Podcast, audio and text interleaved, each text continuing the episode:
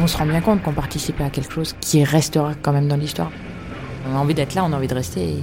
Et, le jour où on nous dira c'est définitivement terminé, euh, ça sera compliqué, ça sera difficile. C'est quand on écoute toutes les femmes et les hommes qui travaillent sur la reconstruction de Notre-Dame qu'on se rend compte de l'impact qu'un monument peut avoir sur nos vies. Il y a eu cet incendie en avril 2019 qui marquera l'histoire de la cathédrale pour toujours. Cet événement, malgré sa dimension tragique, a aussi laissé place à une redécouverte de l'édifice, des savoir-faire, des matériaux et des gestes qui l'ont façonné au fil des siècles.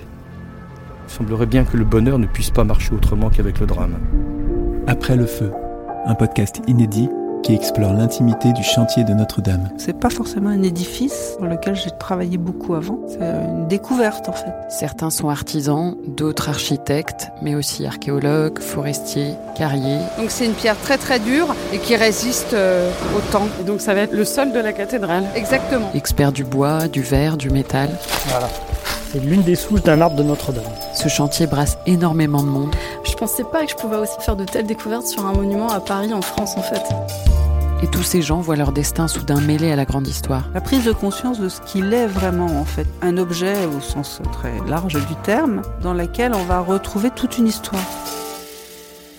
Et pour que ça raconte une histoire, il faut qu'on sache euh, d'où ça vient, qu'on puisse la transmettre ensuite euh, aux générations futures, mais pas uniquement, aussi à nos, nos générations actuelles. quoi.